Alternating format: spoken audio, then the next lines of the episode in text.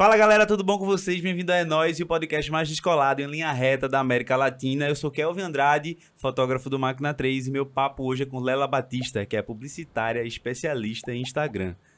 Antes de começar esse papo, eu quero dizer a vocês que esse podcast é um patrocínio da AG5, o melhor receptivo aeroportuário do Nordeste. O É Nós Podcast é uma produção de Sul Farias, que está aqui do meu lado e vai participar dessa conversa junto com a gente, e Máquina 3.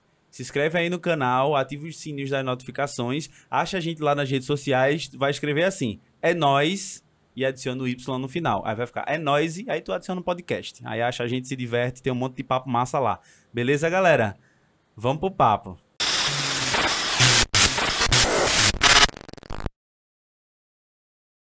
E aí, Lela? E aí, tudo bom? Que Muito nome legal. eu gosto. Lela. Parece da minha mãe, que é, É curto, né? é curto, é pra compensar meu nome que é muito grande. É Rafaela com PH e dois L's. Nossa. São nove letras. Da onde veio Lela? Eu criei quando era criança. Minha mãe não sabe de onde partiu isso aí. Aham. Mas basicamente eu não aceitava ser chamada de Rafa, que é o apelido mais comum de Rafaela. Eu era uma criança um pouco brava. Aham. E aí, toda vez que alguém me chamava, ah, Rafa, eu ignorava, entendeu? Ah. tipo, não sou eu. E aí eu falava, é Lela. Porque um sonho, não sei. não. Mas era Lela. Eu falei que era Lela e aí eu só aceitava se É numerologia, galera. Ela escolheu Deve- Lela por causa da numerologia. Por aí. Mas eu só aceitava Lela e ficou. É. Até hoje, tem algumas pessoas que me chamam de Rafa, mas eu já sei exatamente quais são os trabalhos que me chamam de Rafa. Quando alguém me chama de Rafa de outro lugar, ou eu ignoro porque eu nem reconheço que realmente é o meu nome, ou eu já sei que é exatamente aquele trabalho que eu faço, que é um time que só me chama de Rafa. Então eu já sei quem é o público que tá me chamando. E às entendeu? vezes chama por pirraça mesmo, né? Às vezes só pra provocar. É. É. Tá certo, Rafa. Vê só. É. não, não vou fazer isso com você, não, Lela. Obrigado por ter vindo, viu? Que é isso, eu que agradeço o convite.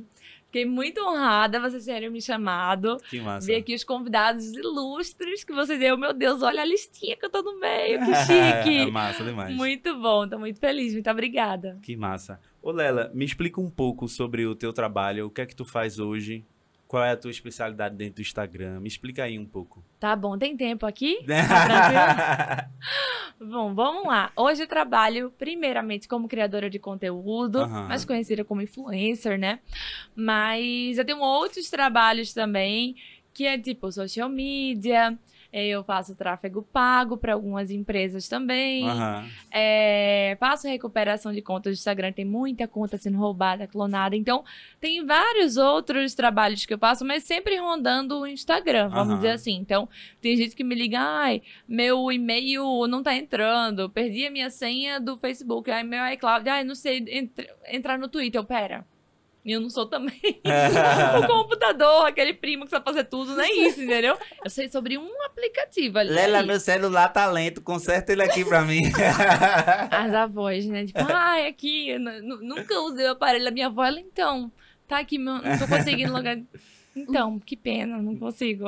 Não rola aquela assim, tipo, ah, então não sabe. É. É, não, não vai dar, desculpa. Ela não é especialista, ela é especialista, ela diz que é especialista é ela. fake, né? Quais são os principais motivos que a pessoa perde uma conta no Instagram? Os principais que tu é Ai. mais comum.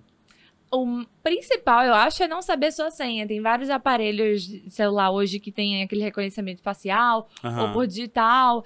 Então, você não precisa saber sua senha. Não precisa, entre muitas aspas, porque você tem como logar de outras formas. Aham. E aí, na hora que você de fato precisa, você não tem a senha. Então é o mais besta, assim, que tem, sabe? Tipo, eita, perdi o acesso do Instagram. Simplesmente porque não tinha senha e precisou, porque trocou de aparelho, ou o celular quebrou, qualquer motivo que tenha sido, e não conseguiu entrar na conta. Acho que o mais básico é esse. O extremo, o mais extremo é ser hackeado. É, é. E aí, como é que recupera uma conta hackeada no, no Instagram? E aí que o suporte do Instagram, se alguém do Instagram estiver assistindo, me desculpe, mas assim, é muito ruim. Aham. Então eles não atendem pessoalmente, você responde, manda e-mail, ah, mas não responde. Quando alguém chega pra mim e diz, ah, mas eu já mandei 20 e-mails e não recebi resposta, e eu fico tipo, vai receber, não vai receber. Porque, assim, realmente é muito difícil eles responderem. Eventualmente, um ou outro ali é premiado naquele bolão e tem uma Aham. resposta e tem a conta devolvida e tudo funciona e é lindo. Mas hoje em dia, nem o Reclame Aqui eles estão respondendo mais. E antes da pandemia, eles respondiam. Então, e quando responde é muitas vezes por uma mensagem eletrônica, tipo aquela padrão já, O né? Olha, ali. entra nesses links que normalmente são coisas que você desesperado já fez de tudo. Então, hoje a gente consegue por um acesso especial que a gente tem na conta, porque a gente já administra, é, já administrou ou administra contas nacionais, internacionais muito grandes, aí termina tendo alguns acessos especiais que a gente consegue ter uma- um contato mais próximo com a empresa e consegue fazer certos procedimentos que pessoas comuns não conseguem. Mas ainda assim tem limitação. Então, por exemplo, ah, conta de pessoa, é, de pessoa física. Eles não estão nem aí, eu nem consigo abrir um chamado desse. Aham. Porque eles só abrem se tem CNPJ, entendeu? Entendi. Então, cuidem das suas contas. Quais são os cuidados que a gente tem que ter com, com as contas no, no Instituto? Dá um, isso aí dá um bom corte, viu? No tempo, nos tempos de hoje. Ai, meu Deus do céu! Prepara se aí! prepara, se prepara, corte. Lela, vai, Lela vai O ensinar Reels como. pro- milhões. Lela vai ensinar como você nunca ser hackeado no Instagram. Ai, meu Deus, muito bom. Bom, acho que a primeira coisa é saber a sua senha. Aham. Lá no próprio, na própria diretriz do Instagram, ele fala que a senha, o seu telefone e o seu e-mail são coisas que eles nunca vão te dar por inteiro. Aham. É, então eles vão mostrar só a quantidade de números que tem, ou parte do e-mail, parte do telefone, mas eles nunca vão te dizer tudo, que é uma responsabilidade sua de ter acesso e de ter essa informação. Então é uma coisa básica, mas como eu falei, a maioria das pessoas não tem. Então saiba. Quando você for colocar lá, já decora, vê se esse e-mail é antigo, se você ainda tem acesso, se o telefone tem um 9 na frente, Aham. se tá tudo atualizado direitinho, porque quando dá uma bronca, o Instagram entra em contato com você Sim. através do seu e-mail ou do telefone. Então, se você não tem o acesso, eles vão tentar te alertar e você não vai conseguir ser alertado e aí, de fato, vai perder a conta. Então, a primeira Uhum. coisa seria isso. E a segunda coisa seria ativar a autenticação de dois fatores. Aham. E aí, dentro do Instagram, tem tipo uma série de autenticação que você pode fazer, que é pelo WhatsApp, é, pelo número de telefone, por e-mail, por código, aplicativos de autenticação, O pelo códigos. Exato. O Authentic- que eles próprios mesmo recomendam é pelo aplicativo. É, e hoje, como tá rolando muita clonagem do número de telefone, meio que o WhatsApp e o SMS passam a ser uma coisa não segura. Porque se a pessoa sabe qual é o meu telefone, qual o meu arroba, qual é o meu e-mail e qual o telefone que ela vai ter que roubar para roubar minha conta, fica muito mais fácil É, pro com criminoso. certeza. Então, os aplicativos de autenticação terminam sendo mais seguros, mas só eles não são seguros. Porque imagina que você teve o celular roubado, quebrado. Como é que você vai conseguir linkar em outro dispositivo se o seu que estava logado era o que tá. Nunca pensei nisso. Exato. Muita gente. E esses aplicativos têm notas baixíssimas por conta disso. Então, se você for ver a reclamação, é o pessoal falando: eu perdi meu e-mail, perdi meu Facebook, perdi meu Instagram. Porque eles simplesmente não tiveram esse pensamento até serem roubados. E, tipo, como é que eu vou conseguir logar na minha conta? Tipo, a conta ficou tão segura que nem você mesmo consegue voltar. É. Então, para você conseguir recuperar. É importante você ir em métodos adicionais, aí tem lá códigos de reserva e dá um Aham. print daquela tela Eu fiz isso, eu fiz isso. Tá vendo? É... e escreve num papel. E perde o papel. E não perde. Cola lá no guarda-roupa, no espelho do banheiro. Porque imagina também que seu celular foi furtado ou quebrado. Você também, se tiver ali no print do álbum, você também não vai ter acesso àquilo. Então, Aham. manda pra namorada, manda pra mãe, alguém de muita confiança. Não manda pra aquele pessoal que vai espalhando tudo. Não manda tá? pro teu irmão mais novo, não, que provavelmente ele vai hackear teu Instagram. Não, é, ele vai, nossa, É. vai ameaçar. Vai ter, ai, você me dá a figurinha tal. Não. Olha, álbum da Copa vem aí, gente. As É. ameaças surgem. É verdade. Cuidado, é verdade, é cuidado. verdade. É, tô ansiosa pelo álbum da Copa. Aquelas... Tu gosta, é? Do, de, de, de Eu gosto da vibe da Copa, entendeu? Mas Aquele só da Copa. de- No futebol em geral. Ah, tranquila. Tranquila, eu sou bem tranquila em relação a isso. Meu marido gosta muito de futebol e eu moro no, em Perdizes, lá em São Paulo, que é o bairro do Palmeiras. É o Aham. antigo Allianz. Uhum. Vários jogadores do Palmeiras moram lá, tem apartamento lá, então quando o Palmeiras, desde que eu morei, que eu comecei a morar em São Paulo, mor- morar em Perdizes especificamente, Palmeiras parece que só ganha, porque o bairro tá sempre fervo, assim, Ah. entendeu? E não termina se contaminando um pouco. A última vez que o Palmeiras foi campeão, acho que umas duas semanas, eu tava lá na minha casa, eu tava tipo, Eu tenho uma história. Eu tenho uma história muito boa do, nada. Palmeiras. Quando eu tocava, eu fui tocar em São Paulo. E aí a gente foi tocar lá no Shopping Bourbon, eu acho. aham, assim. bem pertinho. É bem pertinho. Aí a gente. O, o Palmeiras tinha acabado de, de estrear o estádio deles. E foi estrear Eita. contra o esporte. E eu sou rubro-negro. E eu estava lá. E aí eu levei uma toalha do esporte e passei na frente do negócio. Tem um monte de palmeirense, não foi amor? hein? Ousada. Fiquei assim. Ousadíssimo. Ousado. E eu escondo esse negócio, menino. A gente Amor à vida. E eu não sou do tem. Ibura, rapaz. Tenho medo de palmeirense, eu sou do Ibura, É homem. aquele meme, né? Ele não tá doido? Ele não tá doido. Mas e aí, me conta uma coisa. É, Tu tava contando aqui pra gente antes que tu se formou e não, nem existia Instagram, né? Aham. Como foi essa... e- Esse, transição essa aí. transição é, de, de É. sair do, do... Colocar a marca da empresa no jornal e passar a trabalhar dentro do Instagram da própria empresa. Nossa, é verdade. Então, muita gente pergunta, né? "Ai, como é que você estudou para fazer o que você faz hoje e tal? Eu falei, olha, não leva a minha carreira em consideração, não, porque os cursos que a gente tem hoje em dia, é, as coisas que a gente tem para estudar, tipo, faculdade, tudo, é muito diferente do que, é Uhum. com o que era há 10, 15 anos atrás, que foi quando eu me formei. Aham. Então, quando eu me formei, eu formei em publicidade e propaganda, que eu descobri que hoje em dia é publicidade em redes sociais. Tipo, nem é. Mudaram o nome do meu curso, como assim? Na época, redes sociais era tipo Orkut, entendeu? MSN, Mirk, então assim... E a gente não tinha noção da proporção que isso tomaria algum dia. Pelo menos eu não tinha noção dessa Uhum. proporção. Então eu já era, tipo, sempre fui muito louquinha das redes sociais, muito presente. Quando tava no Mirk eu queria o OP. Quando tinha lá no Orkut, tinha comunidade sobre mim, sabe assim? Eu sempre tava muito presente. Fotolog, nossa, fazia sessões de fotos com minhas Fotolog. amigas. Fotolog, Vamos levar nossa. roupas pra casa de uma amiga e passar a tarde fotografando. MySpace. E eu nem fazia ideia que isso aí era uma sessão de fotos de blogueiras, que a gente não Ah. tinha ideia. Já bem raiz, assim. Então, é, a gente já- eu já era muito introduzida nessa área, mas a gente não sabia o nome disso aí. Aham. E aí, quando surgiu o Instagram de fato, desde o começo eu comecei a usar ele já de forma comercial, apesar de que naquela época não tinha conta comercial. Aham. A gente usava o pessoal para vender nossos negócios, mas não tinha. Hoje é conta pessoal, comercial, empresarial, criador de conteúdo. Naquela época era tipo pessoal. O Mas Instagram era para pessoas. Tu já prestava é, serviço pra empresas. Isso, na, na época para mim mesmo, porque assim que eu comecei, é, o Instagram lançou em 2010, em 2011 eu abri uma empresa Aham. de cupcake. Ah, que massa. aí- Era tu que fazia o cupcake. É, eu fazia. Empreendedores do Brasil, né? Que fazia tudo, né? Por favor, respeita. Me respeita, pô, eu sou brasileiro. Me respeita, que eu sou do Brasil, sou 82 funções. Então, óbvio que eu também era social media, marketing, financeiro, tudo. Sim. Então, eu já comecei a mexer no Instagram, é, tinha minha conta pessoal e tinha conta já da loja do Cupcake. Uhum. Então, desde que, co- que eu comecei, eu já comecei nesse olhar mais comercial, né, pro Instagram. E na minha conta, eu não tinha olhar ainda de criador de conteúdo, apesar de gostar de fazer aquilo ali, mas não era nada profissional, que eu não sabia nem como, se poderia ganhar dinheiro com aquilo ali, Aham. como, sabe?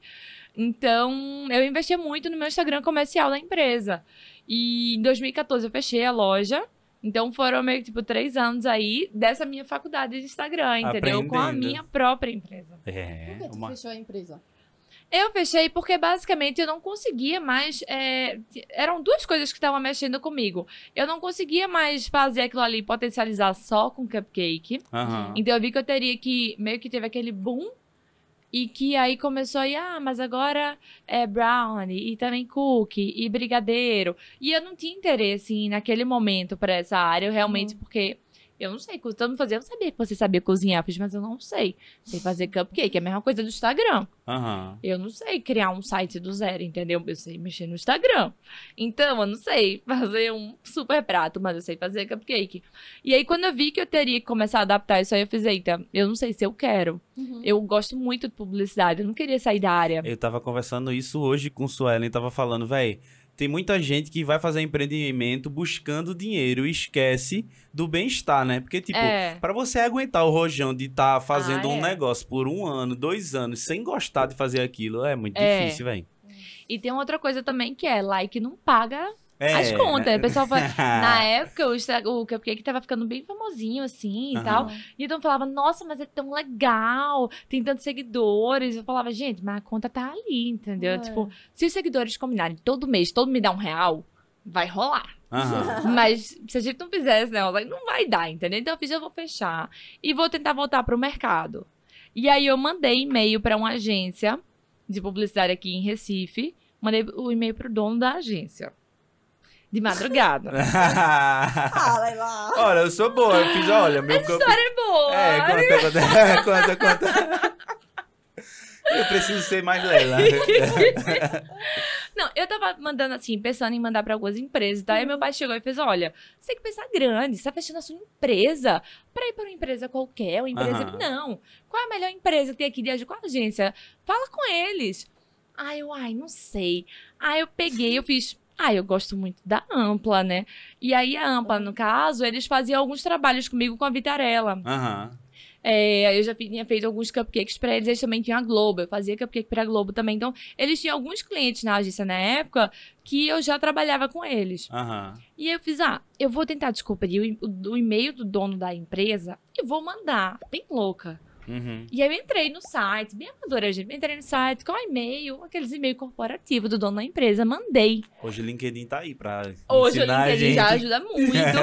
Tem o e-mail Hunter também, né? É, exatamente. Aí mandei o e-mail lá, tipo, ah, eu tô fechando minha empresa, queria muito trabalhar com vocês, seria em que área, não sei como é que seria. Uhum. Eu já tinha trabalhado em, em agência, mas como atendimento de agência, atendimento de Aham. conta.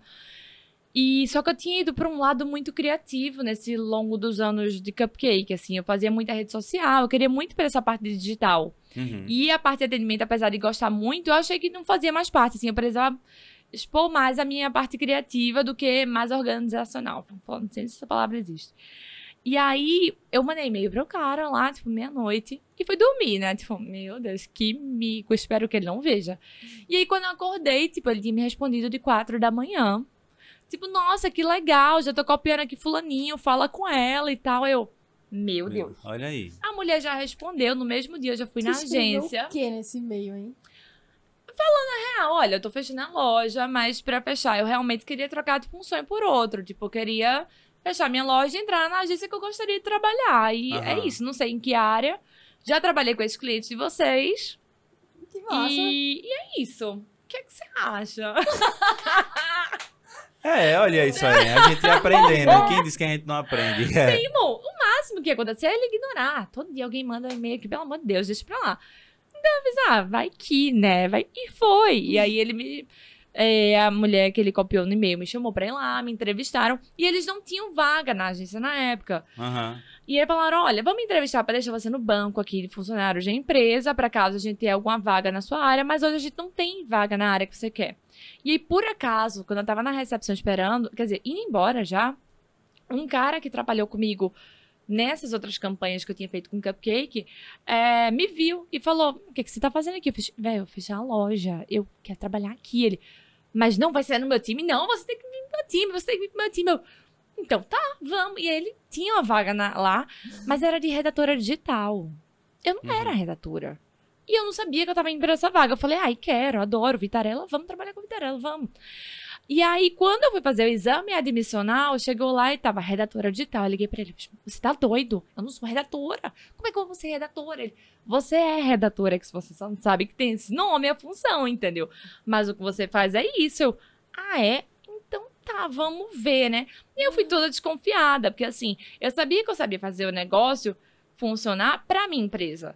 Mas eu não sabia se eu conseguiria montar aquele personagem pra vender algum produto ou serviço pra uma outra empresa. Uhum. Mas como era uma empresa muito semelhante ao que eu fazia, era no ramo alimentício, era receita, chefe de cozinha, então tem aquela toda aquela vibe que eu tava trabalhando já. Falei, bom, me sinto confortável, vamos tentar. Eu Se acho mais fácil, chamou- sabia? Não é? Você fazer pra outra pessoa. Tipo, É. se você pedir pra mim agora, véi, faz uma campanha de vídeo, de foto, Pra mim, escreve aí o, o, que, tu, que- o que tu precisa pra fazer essa campanha. E eu, Aham. em, poucos, em pouco tempo, em 20 minutos, eu consigo fazer pra tu. Aham. Sem dúvida nenhuma. Agora, se Suelen chega pra mim e faz, Kelvin, a gente precisa fazer um negócio pro Enoise, pro Máquina 3, pra qualquer coisa. Véi, são dias, não é? Trava. São trava. dias é, muito- pensando, é trava muito. quando a gente tá dentro, né? A gente É, acaba você é não muito vendo, dentro. mas... É, exatamente. É. E assim, também era uma coisa que eu conhecia, porque, por exemplo, dentro dessa agência, tinha outras categorias, por exemplo, Pitu, Baterias Moura, Uhum. que eram coisas que eu não sabia. Por exemplo, eu não bebo bebida alcoólica, eu não saco nada de carro. Então, talvez eu tivesse uma dificuldade maior de me colocar num personagem de uma coisa que eu não vivo, Total, sabe assim? total. Então, como era coisa muito próxima, eu falei, vamos, e rolou. Fui trabalhar, foi quando eu fechei a loja e fui pra lá. Que e aí massa. foi quando eu comecei a trabalhar contratada pra fazer uma coisa no Instagram, entendeu? Porque Uhum. até então eu fazia pra minha empresa, pro meu uso pessoal, e aí foi quando eu comecei de fato a ser social media. Quais são as principais diferenças, assim, quando tu criava pra tu e tu criando pra, pra Vitarella? Aham. Até, até em relação a, a recurso mesmo, assim. O que é que tu poderia... O que, o que é que tu pode fazer com a Vitarella que tu não podia fazer contigo, assim? Tá. Acho que nesse caso, por exemplo, a maior operação que eu tinha era tipo, meu Deus do céu, alguém vai ter que aprovar o que eu tô fazendo. Aham. Eu aprovava minhas coisas, entendeu? Então, nunca Sim. era recusado. é verdade. Sempre era aprovado, sempre dava certo. Mesmo sendo da hora, rolava. Ali não era assim, entendeu? Então, Uhum. Fora isso, tinha uma grande quantidade de seguidores já no Facebook, no Instagram. Então, as pessoas estavam vendo o que eu tava fazendo. Na minha conta tinha 10 mil seguidores, já tinha 500 mil, 1 milhão no Facebook. Então, tinha uma visibilidade muito maior. Que se eu falasse uma coisa ali errada, Uhum. o cancelamento, que nem era falado naquela época, viria assim, bizarro. Sim. Eu lembro que um dos, um dos posts mais difíceis que eu fiz lá foi quando é, foi Dia das Mulheres. Porque aí é um negócio muito cirúrgico que você tem que fazer, entendeu? Porque Aham. qualquer coisa, as pessoas nesse dia ficam, tipo, preparadas pra fuzilar. Tipo, você não pode fazer isso, você não pode.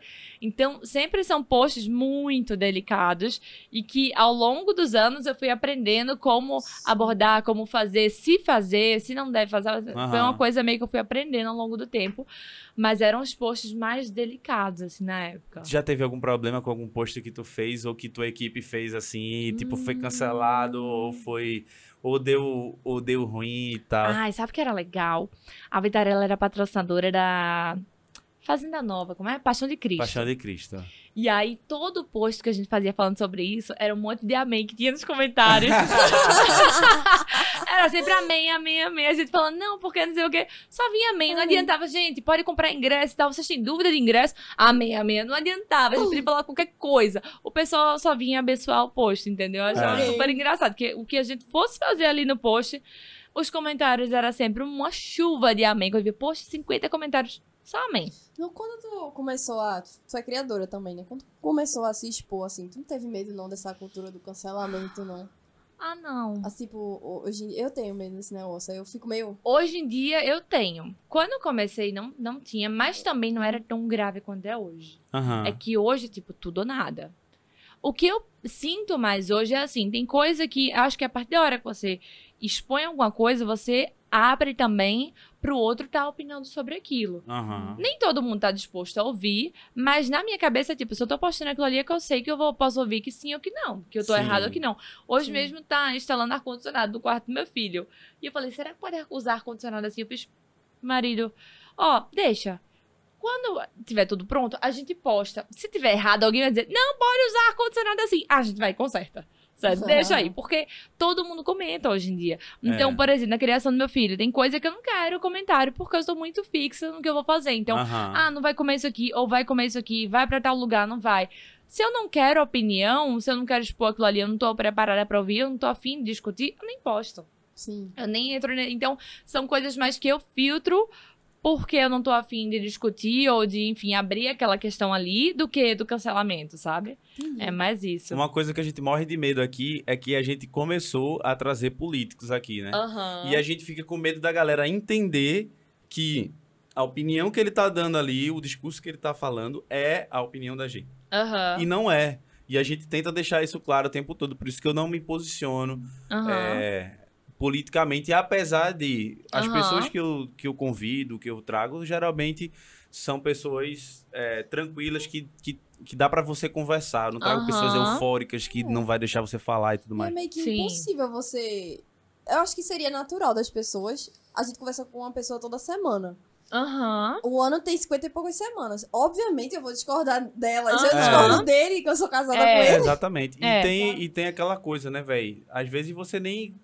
Às vezes rola um desentendimento Aham. de tipo, você tá falando uma coisa e eu posso estar entendendo outra, e de repente eu faço um comentário que a galera entenda outra. É. E aí gera todo um. Enfim. Total. Eu acho que tem momentos em que você realmente vai ter que se posicionar e dizer: pera, isso, Isso não vai rolar. não vai Isso rolar." não vai dar.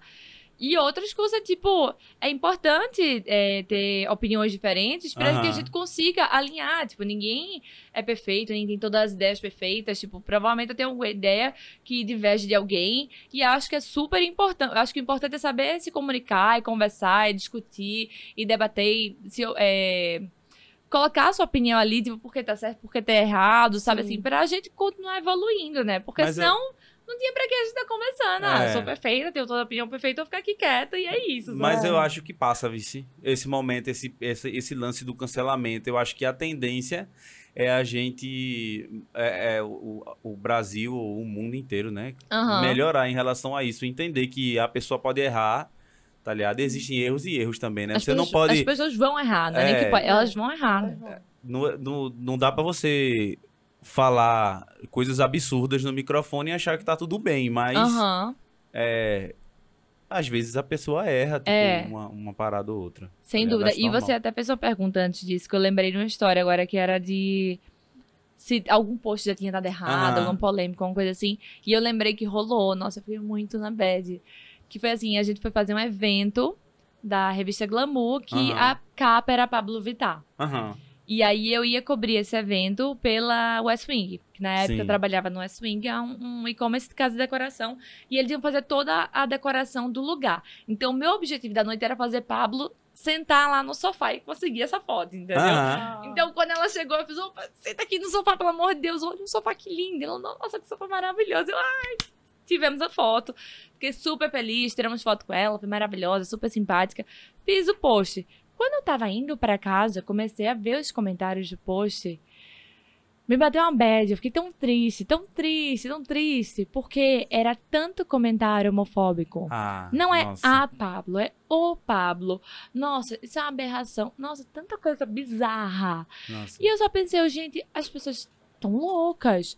Primeiro de tudo, por que, que elas estão falando isso? Aham. Tipo, elas não têm o direito a falando isso. Sim. É, segundo, é, Pablo vai ver. Como é que ela vai reagir vendo isso, sabe assim? E a própria Pablo, no dia que comentou, ah, você prefere que a gente fale ah ou ela. Tanto faz, Tanto como você faz. quiser. É, Tá, é- vamos posicionar como A. Então colocamos como A. Graças a Deus a empresa é super bem posicionada em relação a isso. Massa. Comprou a briga com a gente, então, tipo, vamos, pode defender. A gente saiu como uma empresa mesmo, respondendo, tipo, é a Pablo, porque é isso, isso e isso. né? Super conseguiu se posicionar em relação Aham. a isso. É, o pessoal acho que terminou denunciando muitos comentários homofóbicos, porque começou a gerar um burburinho em relação a isso. E aí eles começaram a cair por conta de homofobia. Mas eu li tudo, entendeu? Então eu fiquei tipo, velho. Tu ficou imagina, triste pelos comentários, mas de certa forma. Muito. Mas de certa forma, tipo, a galera foi lá, tipo, funcionou. É, foi legal. funcionou. Ganhamos no fim das contas. É, e aí, time exatamente. pras meninas, ponto pras meninas. É, Porém, eu fiquei, velho, isso é só 1% do que ela deve passar na vida dela, de que Uhum. lê. Porque imagina na conta dela que ela não vê, entendeu? No inbox ali, meu Deus do céu, deve ter horrores. exato. Então eu fiquei muito assim, chocada, porque não era nem comigo. E eu já fiquei, tipo, eu fiquei, imagina se for, sabe assim, é, é muito, muito complicada. Então foi um post que me pegou, assim. Eu tava tão feliz que fiz, mas ao mesmo tempo eu fiquei, ai, espero que ela não tenha lido a tempo, que deu tudo certo. Massa. Ó, o que é que tu posta hoje no teu Instagram? Que tipo de conteúdo tu, tu cria pra galera? Meu filho, aquela.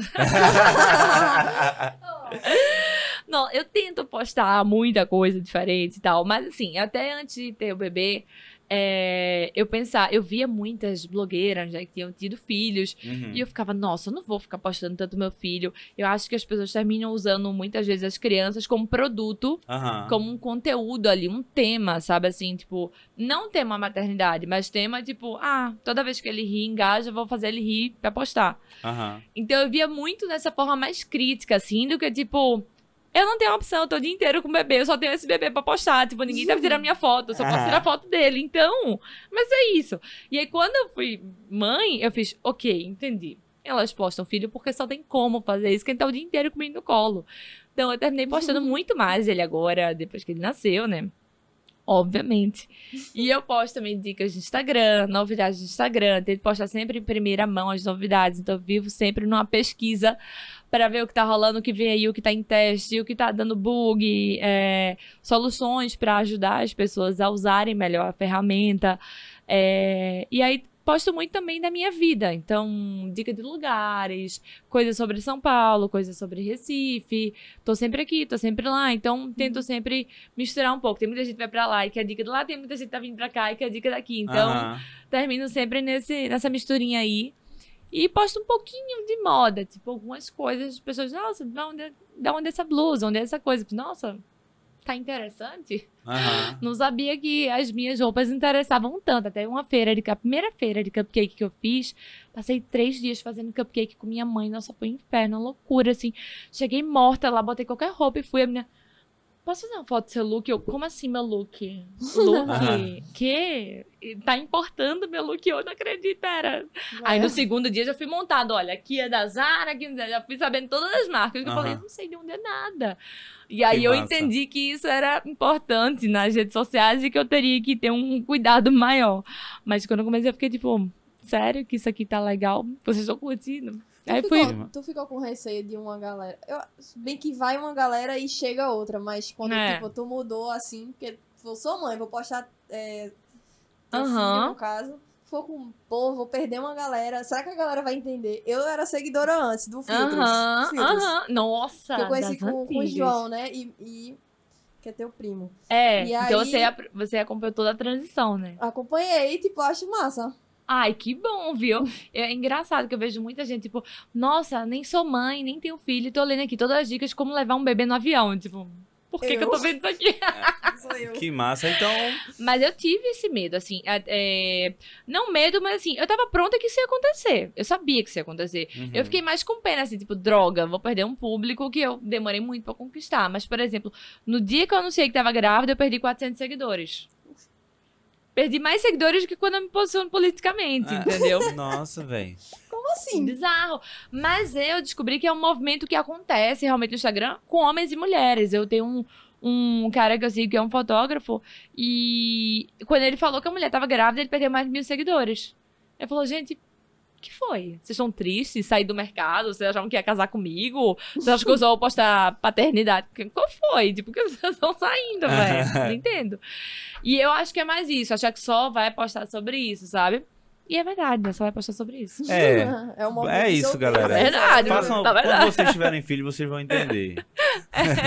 Ó, dá pra crescer no, no Instagram organicamente sem botar um real.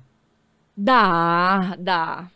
Mas tem o lado sujo e o lado limpo, né? O lado sujo cresce rápido. Qual é o lado sujo?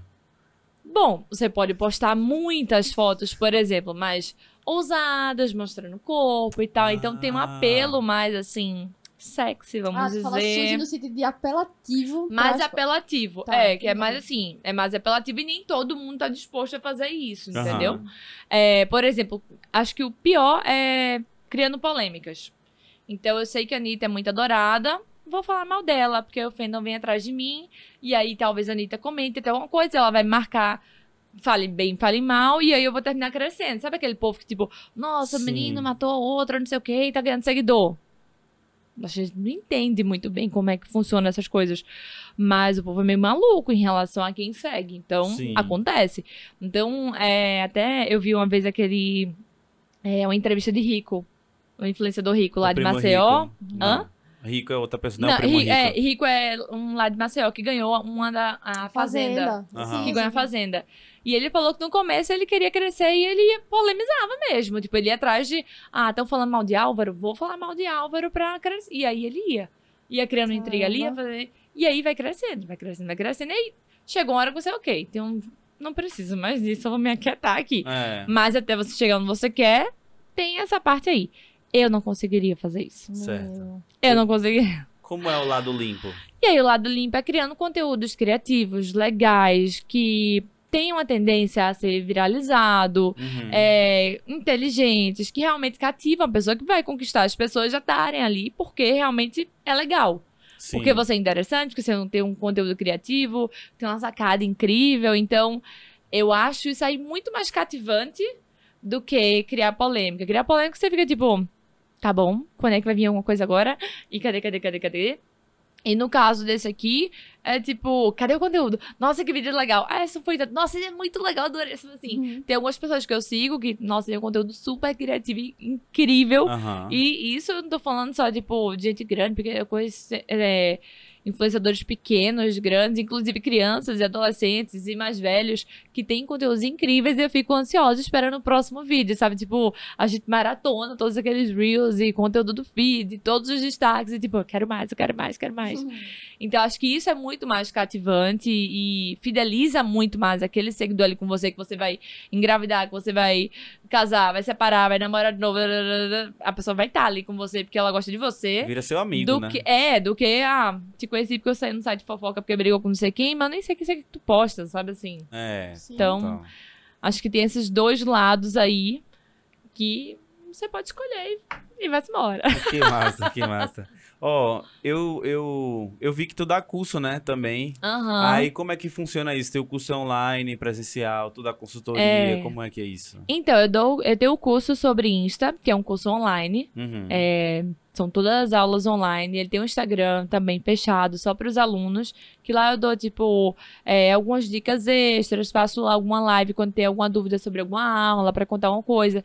Tem alguma novidade para compartilhar ali com os alunos. Tem um grupo no, no WhatsApp também para a gente tirar mais dúvidas sobre coisa que tá vindo no Instagram, sobre Uhum. bugs, essas coisas assim, mas para deixar atualizado, né? Porque Uhum. o Instagram ele tá numa atualização toda semana, toda semana, toda semana. Então, em, em um ano, o curso fica, tipo, desatualizado. Então, para a gente conseguir manter isso sempre quente, eu botei essas outras mídias aí para ajudar. E agora, pela primeira vez, eu ainda fazer ele presencial em Recife. Ah, que massa. É. Ah. Mas, é, mas ele é todo online. E a primeira vez que a gente vai fazer presencial vai ser agora. E tô super animada, porque faz muito tempo que a gente não faz nada presencial de fato aqui, por conta da pandemia toda. Tipo, meu Deus, outra É. pessoas. Qual é a dúvida mais recorrente dessa galera, assim, principalmente quem tá iniciando? É, acho que como ganhar seguidor, Aham. como ter engajamento, como fazer patrocínios, né? Tráfego pago. E como não perder minha conta. É. Como não perder minha conta. É. Porque acho que é uma coisa que. Quanto maior sua conta, maior esse medo. aham. Então, por exemplo, meu arroba não foi sempre Lela. Meu arroba antes era Lelinha B. E aí, é, aí o pessoal pergunta, "Ah, como é que você conseguiu esse arroba Lela com quatro, num, quatro dígitos só? Tipo, e aí, né? Foi um, foi um cala-boca que o Instagram me deu. Eu tava com vários problemas em empresas que eu administrava o Instagram, que tava, eram problemas graves, tava fazendo a empresa perder dinheiro por conta disso. Aham. E eu botei meu nome no jogo. Eu fiz, ó, tô com esse problema, esse, esse, esse, esse. E queria o arroba Lela. Tá disponível, eu queria. Eu acho que eu tinha 5 mil seguidores na época. Uhum. E aí o cara do Instagram pegou e me ligou e falou: olha, esses erros aí que tá dando é bug do Instagram. A gente não vai conseguir resolver. Vai ter que esperar a próxima atualização pra resolver e vocês voltarem a ganhar dinheiro com isso. Mas eu consegui seu arroba. Então Aham. foi meio tipo, ó, vai continuar se lascando aí, mas toma aí, fica aí. Foi muito legal na época, porque muito, toda vez que eu falo, ah, qual é seu arroba? Arroba Lela, a pessoa vem e fala, tipo, querida, quem é você? Tipo, como Aham. assim ter esse arroba? Mas, é, ao mesmo tempo, comecei a sofrer muitas tentativas de invasão. Muitas, muitas, muitas, Aham. muitas, muitas. Porque é um arroba que tem muitas empresas e muitas lelas no mundo. Então, Aham. Muita gente queria. Então era uma confusão. Todo dia eu acordava sem saber, naquela crise de ansiedade, se a minha conta ainda estava comigo. E aí eu consegui começar a fazer vários tipos de bloqueios ali no Instagram pra não receber esse e-mail, pra não fazer isso aqui, pra ninguém solicitar. Uhum. E aí fui fazendo a ponto que, tipo, agora eu fico em paz. Não tem ninguém tentando. Caramba. Porque antes eu ficava tipo, ai, não sei se eu vou ter minha conta amanhã. Ai, eu acho que amanhã também não vou ter. Porque ficava nessa ansiedade. E outras pessoas, influenciadores gigantes, já falaram comigo sobre isso, sabe? Tipo, eu acho que eu perdi minha conta, eu fui deslogada, ai meu Deus, e agora, sabe? Então é um medo recorrente, assim. Quanto maior, maior esse medo. Vou te fazer uma pergunta, eu acho que ninguém nunca te fez. Ai, meu Deus. Como ganhar seguidor no Instagram? Ah,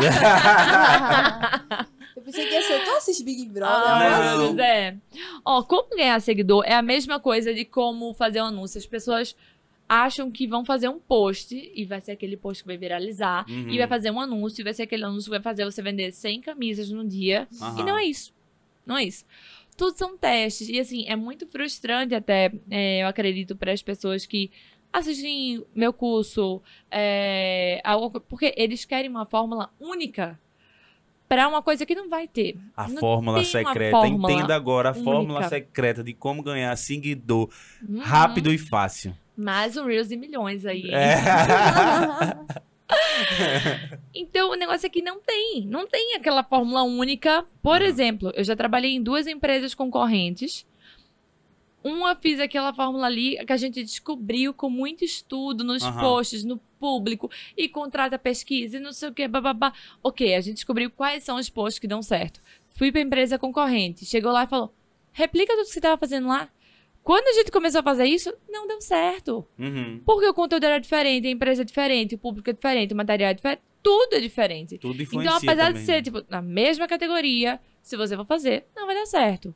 Acho que a autenticidade que você vai trazer aquilo ali é, é que vai cativar aquele público. E tem que ter coerência com tudo. Então, tem que ver qual é o produto, quem é seu público, quem é seu público de verdade, não quem você quer que esteja ali. Porque Aham. Acontece muito, tipo, ah, meu público é classe AAA. e não sei o que, nananã. E quando você vai ver, não, quem tá ali é público C. Você quer falar com o público C ou você quer conquistar o AA? Porque a gente tem que mudar. Se você quer ficar falando com quem tá ali ou quer conquistar novos. Então, o planejamento Uhum. é diferente. Então, tem que entender de fato quem é que tá ali atrás, se te interessa, se é quem você quer abordar, se é quem vai comprar o teu produto. Aham. E, e se não for, tipo, como a gente vai conseguir chegar até seu seguidor? Então, são várias fórmulas que a gente vai ter que fazer no estudo e teste, e faz isso, faz aquilo, e posta de noite, posta de tarde.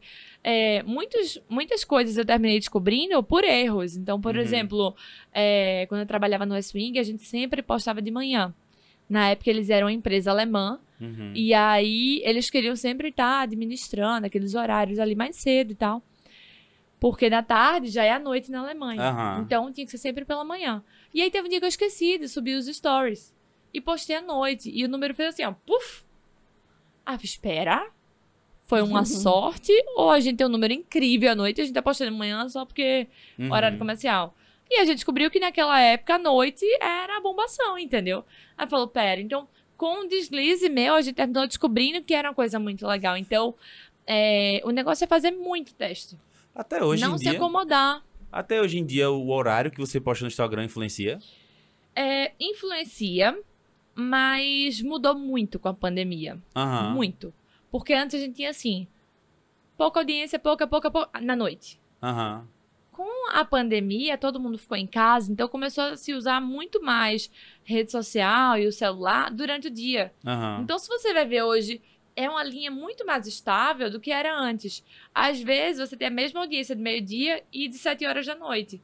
E de meio-dia você tem uma concorrência muito menor do que o horário nobre da noite. Aham. Então, às vezes, é melhor você postar de meio-dia do que da noite. Então, esse horário mudou muito nesses últimos dois anos por conta de toda uma movimentação cultural que surgiu é, do comportamento das pessoas mesmo, entendeu? Então, importa, não adianta você postar nada se o pessoal não vai estar ali, mas também não é tudo. É um conjunto. Tipo, não é só a foto que vai fazer bombar, não é só o texto, não é só o horário, não é só o produto. É um conjunto de coisas que vão fazer aquele negócio ali funcionar, entendeu? Então, de nada adianta se você tem uma foto incrível, texto incrível, horário incrível, o produto é incrível, mas o site tá com ele esgotado. Aham. Total. Não vai vender. É meio que, tipo, tem que ter tudo, sabe? Tu acha que social media é a, é a profissão do futuro? Ah, Eu espero que seja pra, e que ganhe muito, entendeu? Porque o bichinho ganha pouco, entendeu? É sofrido. Se for pra ser, seja, mas aumente o salário, entendeu? Não precisa ser também, não, mas aumente o salário aí, que eles merecem muito, entendeu? Muitos social media hoje em dia fazem verdadeiros milagres e muitos são responsáveis por grande parte das vendas é, de várias empresas. Principalmente, quanto menor, mais importante é aquela função ali, porque muita empresa hoje em dia, ela só existe online. Uhum. E na pandemia, o social media virou, assim, muito mais importante, porque várias empresas não existiam online. Tem gente que nem saca, né, velho, de Instagram. Acha que é besteira. Não, Exatamente. vou contratar um, vou contratar uma pessoa pra ficar gerenciando meu, meu- minhas redes sociais, velho.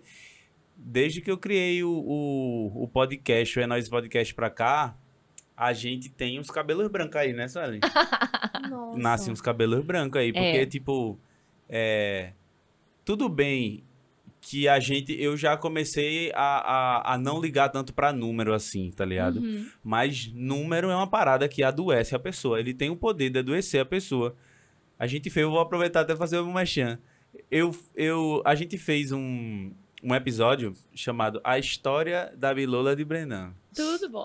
Mas, é- mas a gente fala. A gente fala todo, tudo que aconteceu. Teve, teve um lance de. Teve uma polêmica, ela foi censurada e tudo mais. A Aham. galera, o prefeito na época não queria que, que ela fosse construída, porque parecia um pênis ereto, como ele falava.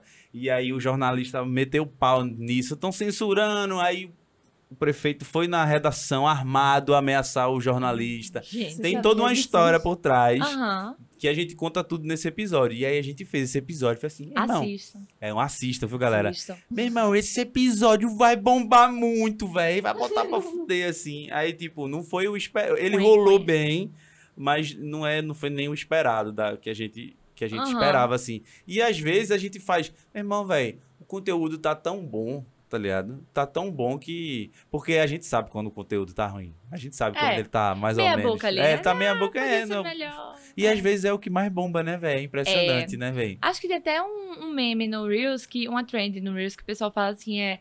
Passei três horas editando esse vídeo e ele não viralizou. Esse eu não vou fazer nada e ele vai bombar. Aí é um vídeo que você vai fazer nada e tipo, viu? Tuf! É. Um monte de visualização. Isso eu acho que é muito frustrante. Eu não tenho muito apego a número. Aham. Então, não sou aquela pessoa, tipo, ai meu Deus, eu vou apagar meu post, porque não sei o quê. Não deu certo, não deu certo. Paciência, vamos postar outra Vamos coisa vamos embora. E vamos aprendendo também. Tipo, é importante a gente analisar por que, que não deu certo aquilo ali, pra gente melhorar no próximo, não repetir aquele conteúdo, ou repetir de uma outra forma. É, mas tem certas coisas que mexem comigo, por exemplo. Como você falou, tem conteúdo que a gente se dedica muito. Então, hoje eu vou fazer uma story incrível, vou, vou na exposição, vou fazer uma viagem, vou, nananana, vou me dedicar, vou fazer nosso massa. E aí, tipo, o Instagram deu bug. Aí É. não entregou o conteúdo. E no Instagram, no Instagram, você fica, velho. Já aconteceu isso, eu fui pra, pra Nova York com minha sogra, com meu marido e a tia dele. Ai, velho, o pessoal ia dormir no hotel e aí que eu saía pra bater perna, pra gravar vídeo e fazer vlog e não sei o quê. Nossa, trabalhei pra caramba nessa viagem. Tipo, me divertia com o pessoal, tentava gravar algumas coisas, quando o pessoal ia descansar, eu trabalhava, trabalhava. E eu cheguei, chegava no hotel, ia editar vídeo e tal, subir. Véi, a visualização dos vlogs, fracasso. Aham. E foi uma coisa que, assim, prejudicou, entre muitas aspas, a minha viagem. Eu me dediquei ali pra Uhum. fazer. É muito frustrante, é, É. muito. Você, tipo, se preocupa em, tipo, vou dar o melhor conteúdo possível, vou me dedicar, vou dar, vou dar linda, vou me preparar aqui, vou me maquiar, vou, vou, vou fazer um negócio. E quando você vai ver o número, você, putz, vai, ninguém viu, não chegou pra ninguém. Vê, com o Instagram, É fogo? com o Instagram, eu já consigo entender Aham. que ele gosta, quem usa as ferramentas dele. Aham. Eu já entendi isso. Então, Isso. tipo, eu sempre faço aquelas trendzinhas que a galera faz. É, poste quatro versões de você. É. Pá, aquilo ali, quando eu posto aquilo ali, meus stories batem É 500, isso, batem né? 400, enfim.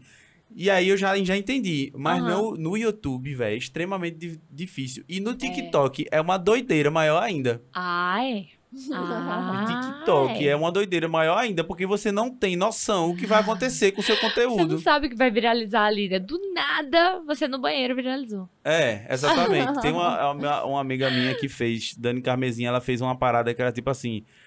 Tem aquela trend que é, é, Capitão de Areia, Capitão de Areia. Aí ela foi explicar aquela música na galera. Aham. E ela botou isso no TikTok, bateu 500 mil visualizações. Caraca!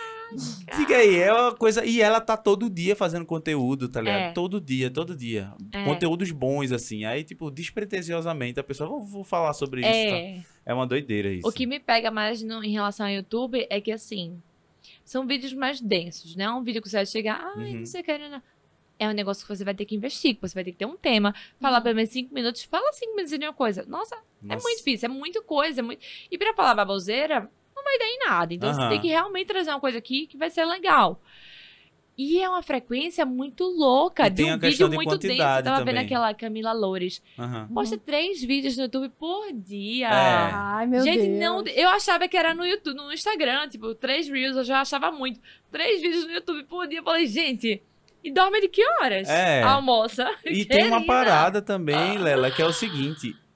Isso que tu tá falando de quantidade é uma loucura, porque, assim, a gente tá há uns seis ou sete meses postando vídeo toda semana e pro YouTube. Isso é muito pouco. É. Eu já postei 37 vídeos e é pouco. Eles não conseguem nem dar Caraca. estatística pra mim direito. Ele fala assim, ó, você não tem vídeo suficiente eu dar estatística. Dados. Aí eu disse, ah, tá bom, mas eu tenho mais de 4 mil horas aí de, de, Aham. de Assistidos, conteúdo já. É. E aí? Tipo, Bora, pra mim isso é muito. Fica 4 mil horas assistindo série no, né? no- na, na, na Netflix pra tu ver o quanto a Netflix fatura. É. É. É muita doideira, velho. E não tô Então, reclamando, não. Eu, é- eu amo vocês. É só brincadeira aqui que a gente tá falando. Não. Só brincadeira. amo vocês, é, só brincadeira. Mas o- acho que de algoritmo, assim, quem realmente é mais legal hoje em dia realmente é o TikTok. Porque eles realmente têm feito um né? trabalho de entrega. É. E é uma entrega, assim, pra todo mundo. Porque o Instagram ele ainda foca muito no seu seguidor. E não é pra todo mundo, é pra 10%. Aham. Né? Então, assim, eu sigo, eu quero ver seu conteúdo, mas não quer dizer que eu vou receber. Tu acha ruim Então- isso, esse lance do Instagram ser Acho fechadinho bizarro, assim? né? É ruim. Bizarro. Você seguiu? Se eu sigo 3.700 pessoas, eu quero ver o conteúdo dos 3.700. Ele ainda, ao invés de ele me mostrar o conteúdo dos meus amigos, ele tá agora começando a sugerir que eu siga outras pessoas. Aí eu começo a seguir outras pessoas e a minha amiga do colégio eu nem consigo mais ver o que é. Aham. Essa- Então, assim, gente, eu tô seguindo já essa. Me entre... Para. Me entrega o que eu quero ver. Aí depois você me sugere, vamos fazer assim? Assim, Que fica legal pros dois, entendeu? Mas tu não acha que isso é uma parada da galera ganhar uma grana com isso, assim? Ah, é. É, com certeza. e eu acho é certo. totalmente comercialmente. Diga aí, é, pra, não, pra eles Cancelado, é totalmente cancelado. certo. Pra eles é totalmente certo. É, eu entendo a estratégia deles. Eles querem que realmente a gente fique cada vez mais na plataforma, use cada vez mais, poste cada vez mais, porque o aplicativo só sobrevive porque a gente tá lá. Aham. Então, se a gente não tá lá, se a gente não usa, se a gente não produz conteúdo pra eles, tipo, não vai dar em nada. Então, o aplicativo que sobreviver é onde a gente tiver. Então, eles têm que criar fórmulas e algoritmos e tal que entregue coisas que a gente gosta, né? Uhum. Então, Ô, Lela, antes da gente partir pra safadeza das perguntas da- dos amiguinhos, é, eu queria que a gente fizesse uma boa ação, assim, pras pessoas que não têm dinheiro pra, pra comprar cursos e tudo mais, Aham, e, é, mas elas querem crescer no Instagram. Pra tu aham, dar uma dica, você vai começar agora o Instagram. O que é que você tem que fazer? Mais um corte, mais um corte Vamos de um lá, milhão de lá. views. Segura aí, ó, corta, vamos. Deixa eu ver aqui uma dica que realmente vai fazer uma diferença. Ó, acho que essa pra mim acho que é a melhor. Muita gente fala de fazer reels e tal, blá, blá, mas não entende. é, no- no- na aula, uma das aulas que eu dou no curso é explicando como funciona o algoritmo. Então, antes da dica de, de tipo o que você tem que fazer, Uhum. é importante explicar como funciona o algoritmo pra você entender como você vai conseguir jogar Aham. a favor disso aí. E eu acho que a grande parada do Reels, que todo mundo fala, ah, tem que fazer Reels todo dia e tal, babá, é que é a entrega dele. Aham. Então, o Stories ele entrega por 24 horas, o Feed ele entrega por 48 horas, e o Reels ele entrega por 30 dias. Então, ele vai ficar sendo entregue por 30 dias. Aham. E tanto o Stories quanto o seu feed, ele é focado nos seus seguidores. Ele vai entregar para os seus seguidores. Ah, mas eu não sigo fulaninho. Você não vai ver o feed dele, então. Deixa quieto. O Reels, ele pode aparecer para fulaninho. Porque ele facilmente vai para explorar. Muitos posts, se você é, tem um engajamento legal, se você usa hashtag, ele pode terminar indo para explorar também. Mas é muito mais difícil do que um Reels. Uhum. É muito mais fácil o Reels aparecer no explorado que o feed. Então, você investindo realmente no Reels é interessante por isso, porque ele uma entrega 30 vezes maior do que o do Stories. Ele é compartilhável. Então, se você tem uma dica, se você fe- fez um stories legal, salva esse stories e posta no formato de, de Reels. Aham. Ah, eu respondi a pergunta que eu acho que foi super legal, acho que todo mundo tinha que ver. Não deixa só no Stories, porque no Stories a gente não consegue compartilhar. Então, se foi um, um vídeo que você fez, por exemplo, eu consigo dar um print e escrever ali. Mas a pessoa não vai conseguir, se eu não te marcar, não vai conseguir ir pro seu, pro seu, pra- pro seu feed. Sim. Então, o Reels, ele ajuda, assim, em todos os aspectos, sabe? E pensar sempre na capa que você vai usar, para ela ter coerência com o seu feed, para que ela seja cativante para as pessoas clicarem naquela, Uhum. naquele vídeo para assistir. É, e nos primeiros segundos. Porque é aquilo ali que vai fazer a pessoa assistir até o fim. Mas não conta tudo no começo. Porque É. quando você compartilha, os 15 segundos iniciais vão aparecer. Se você já mostra o Reels inteiro em 15 segundos, pra que, que eu vou ver mais? Porque eu vou clicar, porque eu vou ver aquilo ali. E essa safadeza eu faço. viu? Então, olha aí. Olha aí, já começamos a safadeza sem nem ter começado a fazer, entendeu? É. Mas é isso, né? Olha a safadeza, é. Posta rios, hashtag. Exatamente. Pode, pode abusar na hashtag ou tem que tomar cuidado pra não tomar shadow ban? Ó, não, é- o negócio é hashtag pra tomar Shadowban é que você tem que ser coerente. Não adianta ficar usando, sei lá, é, hashtag Coca-Cola se o post não é sobre a Coca. É sobre Pepsi, É que é sobre- bem melhor do que Aí Coca. pior ainda, ó, vê, concorrente. Então você tem que usar coerente com o conteúdo que tá ali. Massa. É, em relação às hashtags também, por story é, você pode colocar até 10 hashtags, no feed até 30. Uhum. Ah, mas tem que colocar isso aí? Não, acho que mais do que número, eu odeio esses números do Instagram. Porque quando eu falo isso, o pessoal já pega o lápis, já começa a anotar. Aham. E vai querer fazer isso aí. E eu vou botar 30 hashtags. Mas não é sobre Dá o pra número. botar hashtag nos stories? Hã? Dá pra botar hashtag nos stories? Dá. Dá. É Principalmente casamento, essas coisas que o pessoal quer compilar tudo no mesmo lugar, dá Aham. pra colocar, ele puxa igual. Mas eu não gosto desses números do Instagram porque não é o número que vai fazer você bombar, você viralizar. É o conteúdo. Aham. Então, por exemplo, se você for ver uma palestra do próprio Instagram, eles falam: olha, tem que ter é, 21 stories por dia, é, três pautas de 21 telas. Aí o pessoal já, ai meu Deus do céu, três pautas de. Se você fizer uma pauta ruim de sete telas, ninguém vai ver nem duas. Então, assim, muita gente fala, ai, mas quantos stories por dia tem que postar? Eu digo, se você tem um conteúdo legal, posta 50. Ah, mas eu só tenho um conteúdo legal para dois. Posta dois. Ah, mas eu acho que amanhã eu vou conseguir fazer 10. Faz 10. Tipo, potencializa seus 15 segundos. Pensa que você tá tirando vida, é tempo da vida da pessoa ali com besteira. Aham. Então, assim, tenta fazer, tenta ser útil, tenta trazer, agregar alguma coisa, seja só uma coisa bonita, ou seja uma dica, seja uma ajuda, seja lá qualquer coisa que seja uma coisa engraçada, mas não usar com besteira, sabe, esse tempo. Realmente trazer um conteúdo de qualidade para o seu seguidor, seja você criador de conteúdo, seja você marca. É, porque isso aí vai importar muito mais que qualquer número, entendeu? Já vi gente que posta só dois stories por dia e viraliza e tem uma conta incrível. E já vi gente que posta 100 stories por dia, também tem uma conta incrível e eu assisto 100 por dia, inclusive. Aham. Então acho que é muito mais sobre o conteúdo do que o número, sabe? Que massa, que massa. Olha. Olha aí. Vamos, vamos embora. Então, Lela, a gente tem. Aí, ó, galera, viralizamos aqui. Isso aí vai, isso aí vai ser 50 stories, três pautas de sete, não sei o que lá.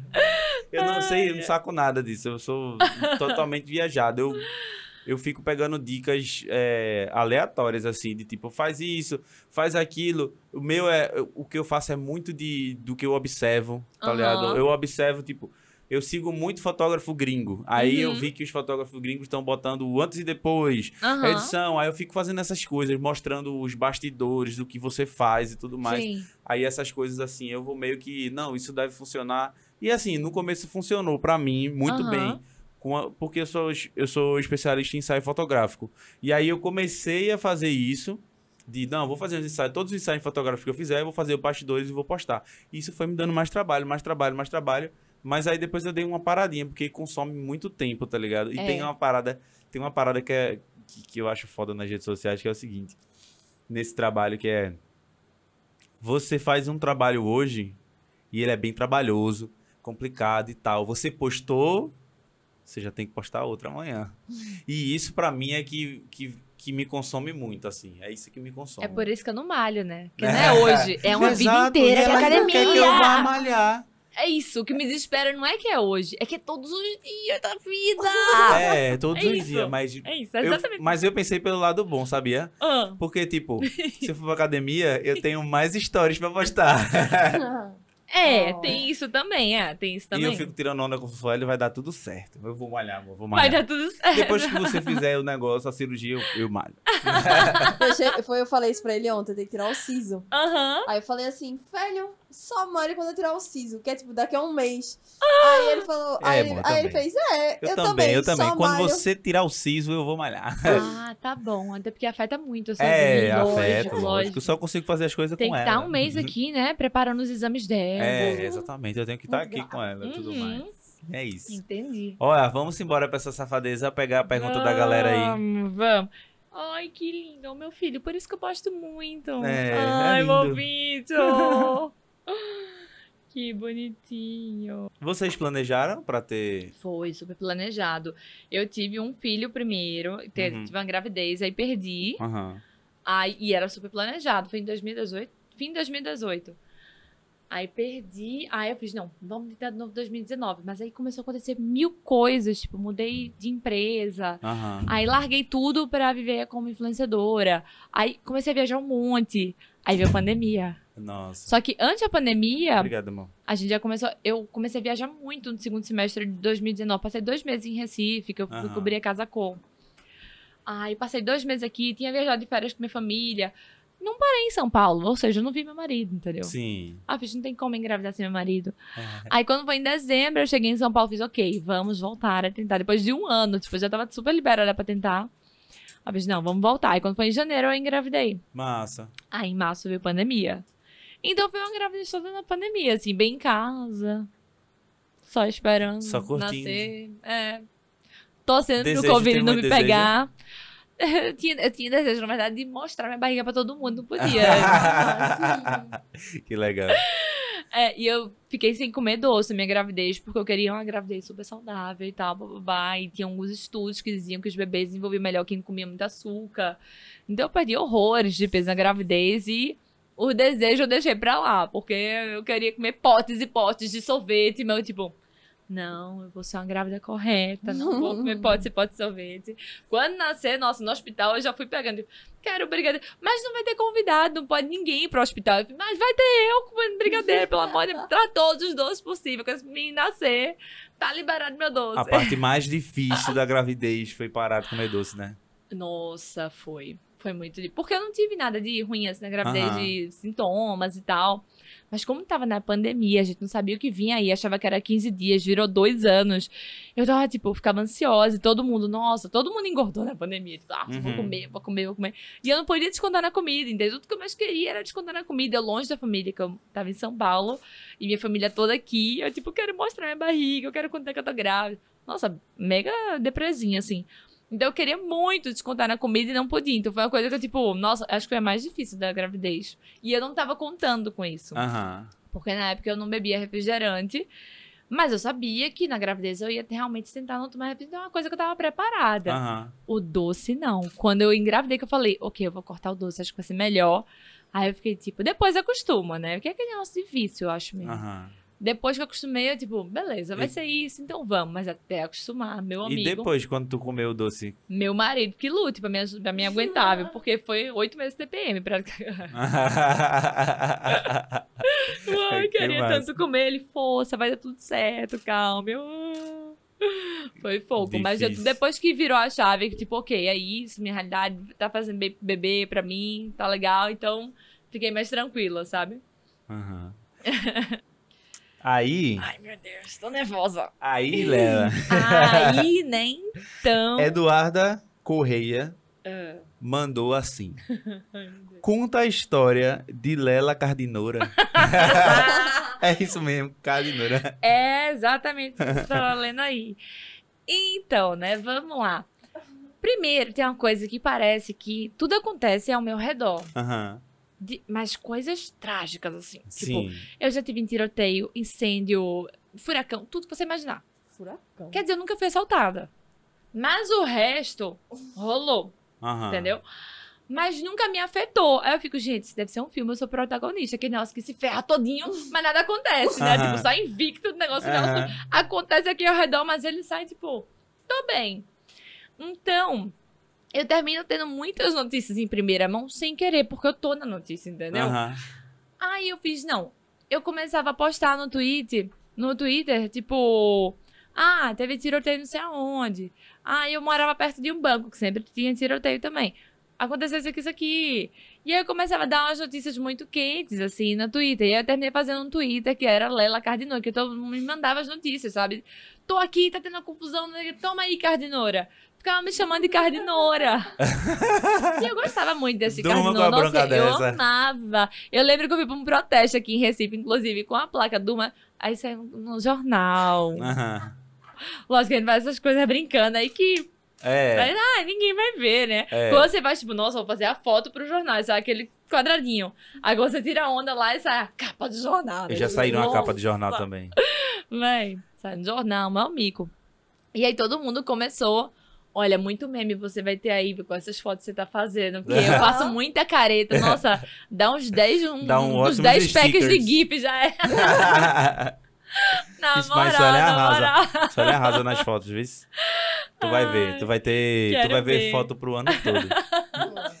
Viu, Lela Cardinora? Exato, então rolou isso aí. Então todo mundo ficava mandando e tal. E aí, toda vez, inclusive, quando eu tô com meu marido no carro, pronto, eu trabalhei no Plaza Shopping.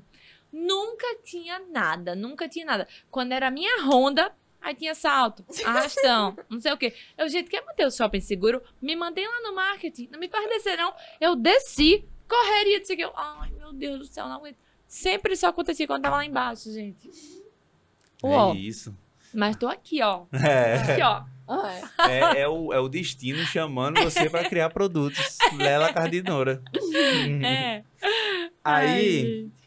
Tem que chamar a- Cardinô aqui, inclusive, hein, gente? Cardinô, Nossa, tem deve que vir. história. queremos você aqui, viu? Deve ter cada história massa. Aí a Flávia Falcão é, perguntou o seguinte: conta a história de quando tu foi barrada no show de Taylor. Taylor Cara. Swift. Como assim? Ai, véi. Então, né? Eu sou muito fã de Taylor Swift, minha irmã Uhum. também, mas o maior fã de Taylor Swift da minha família é meu pai, Aham. tá? Aí ele viu que a gente ia para os Estados Unidos para um casamento de um primo nosso e tal. E aí a gente ia dar perto de uma cidade, que era na Filadélfia, é, e que ela ia ter um show lá. E era um show muito grande, parece que ela foi, não tenho certeza, mas acho que ela foi criada na Filadélfia por muito tempo e tal. Então era um show meio que, tipo, na sua cidade natal, coisa muito tipo, oh. A gente fez, ah, vamos, né? Meu pai comprou os ingressos, ficou super revoltado porque gastou a nota, porque tudo em dólar, né? Ingresso pra ele, pra minha mãe, pra todo mundo. É, E aí fomos, a gente foi pros Estados Unidos. Fomos passar só dois dias nessa cidade, porque era realmente só pra ir pro show. Botou um Aham. hotel bem próximo já do estádio, só pra ir pro show e ir embora. E aí a gente chegou lá no dia do show, um monte de limusine assim na frente e tal, porque tinha um, um dos ingressos vendia indo buscar você no hotel e levando você lá de limusine, entendeu? Aham. Um negócio doido assim. E aí quando a gente chegou pra entrar, foi eu, minha mãe e minha irmã. Quando a gente chegou lá pra entrar lá, meu pai, o negócio tinha como se a gente já tivesse entrado. Meio que deu uma barrada assim na entrada quando foi passar o negócio. A mulher falou: Olha, tá dando erro aqui, mas vai entrando, vai entrando, vai entrando. Liberou a gente entrar. Quando a gente entrou no estádio, aqueles estádios americanos, né? tipo, Enormes, né? E aquela organização, tipo, oh, bem. Um monte de gente guiando, vem pra cá, vem pra cá, não sei o quê. E uma amiga minha tinha ido pra show um dia antes e falou: Olha, chega tarde, porque tem uma banda antes, que não é tão legal e tal, não sei o quê, chega na hora e tal. Depois eu não lembro qual era a banda de antes, mas eu descobri que era uma banda super legal. E falei, gente, que explodi depois, sabe? Aham. Eu, nossa, eu tava no dia e não vi esse show. Mas aí a gente chegou super na horinha, assim. E quando a gente chegou no nosso lugar, já tinha gente sentada. Aí Eu, putz, tava sentado no lugar errado, né? Mocinha, produção, vem cá, tem gente aí sentada lá. Foi ver, os ingressos eram iguais. Ela falou, aí a- a- o truque americano, né? Ao invés de deixar a gente se matar ali no meio, fazer aquele barraco, já tira o povo de cena. Ai, vem pra uma salinha aqui. Já tirou a gente do estádio. Tanto a mulher com as crianças lá, quanto meus pais. e Sim. E mandou pra uma salinha lá. Chegou na salinha, o cara pegou e falou: Olha, vamos checar aqui os ingressos e tal. Falou: Ó, estão clonados os ingressos. Alguém comprou clonado. A mulher falou: Eu comprei no site de Taylor mesmo. Aí ele falou: A gente comprou no StubHub. Aham. Aí a mulher falou: Olha, eu acho justo ficar com o ingresso quem comprou primeiro. Vamos ver quem comprou primeiro. A mulher tinha comprado. Aham. Aí o cara falou: Olha, não se preocupem. A gente não tem obrigação nenhuma de deixar todo mundo aqui dentro do estádio, porque vocês compraram no site terceirizado. Sim. Então, o dela, eu vou deixar aqui porque é responsabilidade nossa. O de vocês, vocês têm que ligar no StubHub e resolverem com eles. Vocês vão devolver o de ingresso. O que, que vocês vão fazer? E a gente ia pra lá só pra isso. E a gente, tipo, véi, véi, como assim? Porque o meu pai é o mestre de dizer, tipo, não faça isso. Mas aí ele cai em todos os golpes que ele, que ele protege a gente, entendeu? Tipo, no meio, tem uma história ótima dele que é tipo, no meio lá daqueles outlets americanos e tal, ele não deu ouvido pra ninguém, eles vão tentar vender coisa pra você, não sei o quê. A gente, tá bom, tá bom, a gente passando, tipo, quando a gente vê meu pai tá com a sacola com 23 cremes, que ele nem usa creme, porque caiu na lábia da mulher lá que falou que o creme era da. Aí ele, pai, se escuta um pouco, entendeu? Então ele, ele ganhou no golpe lá e comprou o nosso clonado. Sorte que a gente, tipo, contou com o pessoal lá que não expulsou a gente. Porque eles Sim. poderiam ter expulsado. Aí ele Bacana. falou: olha, eu tenho quatro ingressos aqui pra vocês. É, mas é em outro lugar, pior do que que vocês estavam. E aí eu já tava, tipo, maluca, entendeu? E na minha cabeça eu tava, tipo, numa grande DR, assim. Mas eu só falava, não, não, não, não, não, não, não, não, não, não. Mas na minha cabeça eu tava, isso é impossível, isso é injusto, não dá, não dá. Porque na minha cabeça antes eu tava tranquila. Eu falei, gente, tá nos Estados Unidos, eles não vão oferecer nada melhor, pior. Aham. Vão oferecer igual ou melhor. Eles não vão fazer coisa ruim, porque o atendimento lá é sempre melhor, eles morrem de medo dos clientes e Aham. tal. Eu falei, não, vai dar tudo certo. Quando eu comecei a ver que ia dar merda, eu falei, ixi, ferrou. A gente tá num lugar massa e vai ficar num lugar tenebroso. E aí eu tava, tipo, numa super briga com o cara, mas eu só falava, tipo, não, não, não, não, não, não. Não conseguia falar nada em inglês, brigar em nada, só falava não. E aí minha irmã viu o ingresso lá. E aí fez, eu fiz, ó, eu vou sair. Minha irmã fez, sai de cena, porque não vai dar em nada o que você tá fazendo. E deixa a gente com- combinar com o cara. E aí a minha mãe viu o cara fazendo assim, ó, com quatro ingressos, olhando pra ela fazendo, tipo, calma. E aí minha mãe fez, ok. A gente fica com os ingressos então. É mais justo a gente ficar com os ingressos num lugar pior e você ir pra lá. Só que os ingressos eram num lugar muito melhor. Muito. Ele não queria falar pra gente não começar a brigar pelos ingressos extras que a gente tinha obrigação de dar. Aham. E aí minha irmã viu aquilo ali, viu onde eram os ingressos e voltou pra mim e fez: Calma, calma. E eu já chorando, eu, ah, não vou ver o show, já tá começando, não acredito. E minha irmã, cala a boca, que o ingresso é muito melhor. E aí a gente começou, o cara com segurança lá, ele falou: vou levar vocês no local e tal, me acompanhe. E aí a gente começou a ir pra frente, ir pra frente, ir pra frente. E eu ficando mais nervosa. Se eu já tava nervosa, eu tava- eu lembro que na época era a Snapchat que tava bombando. Eu aham. gravando assim, ó. Os vídeos eu simplesmente não conseguia manter minha câmera parada. Eu, meu Deus do céu! E a câmera tremendo, tremendo. E eu nervosa, né? E a gente ficou na terceira fileira do show, entendeu? Nossa senhora. Que o ingresso era tipo do pessoal da limusine, entendeu? Que era tipo mil dólares, que era pra conhecer Taylor, não sei o quê. Meu pai vibrando, todo mundo enlouquecido. Nossa, tinha um monte de pirralha ao meu redor, subi na cadeira e eu curti o show igual com elas, entendeu? Mas assim, até chegarmos nesse local, meu amigo. E a gente realmente só não foi expulsa porque eles foram muito gentis com a gente. Porque poderiam, porque o ingresso realmente foi clonado, a gente nem viu. O melhor de tudo é que eu sei quem é Taylor Swift agora. Olha aí, olha aí. Teu pai, Linda, né? maravilhoso, né? É. Perfeito, perfeito, perfeito, perfeito, perfeito. Que Sério. massa a história. Sensacional. Sensacional. Eu queria ver a cara. Eu só, Ai, meu Deus disso do tudo, céu. eu só queria ver a cara da- do- das pessoas que ficaram com os ingressos que compraram primeiro. Ai, como era muito grau, acho que nem viram, né? Nem É. Nem souberam e devem ter ficado super felizes que a gente ia ficar num lugar queria muito, muito pior, que eles né? assistissem isso aqui. Mas, nossa, olha, minha... hello. Aquela. Eu vou contar uma história pra você.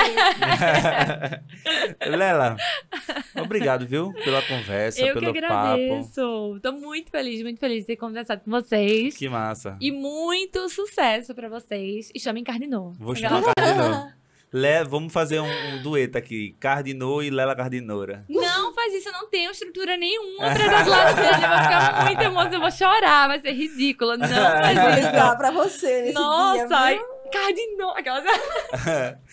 Temos um convidado aqui. Ó, quem quiser te achar nas redes sociais, como é que faz? É, no Instagram, tô como arroba Lela. E no YouTube é Lela Batista Oficial. Massa. Tu tem vídeos no YouTube também? Tu posta vídeos Tenho, lá? não posto não. Mas tá lá o canal, tem vários vídeos lá. Dicas do E- Instagram. Poucas, é mais sobre minha vida, tem algumas curiosidades, tipo, ah, já fiz teste pro Big Brother, Ah, aí mostrando massa. um pouco os bastidores. Aham. E cancelando para sempre a minha possível participação, porque contei tudo. Não é mesmo? Então tem algumas coisas assim, mais diferentes do meu dia a dia, vai. massa, massa demais. Então, fiquem ligados lá no YouTube e no Instagram de Lela. Isso Massa? aí. Pra você que ficou aqui até o final, muito obrigado. Siga a gente nas redes sociais. Tu vai achar assim, ó, é nós e adiciona o Y no final. Aí fica é nós e podcast. Aí você vai encontrar a gente lá em várias redes sociais que eu não vou dizer aqui pro YouTube não cortar meu meu minha minha entrega. Beleza, galera? Então a gente tem uma chave Pix aí, se você quiser ajudar a gente, contato.enós@gmail.com. Beleza? Se inscreve no canal, galera. A gente falta pouquíssimo pra chegar em mil. Aí chega pouquíssimo, falta 120, 110, a gente chega em mil e aí a- o jogo começa a, a, a, a ficar difícil. Não, a melhorar, a melhorar. Então é isso, galera. Até o próximo papo e tchau. É nóis! Ha ha ha!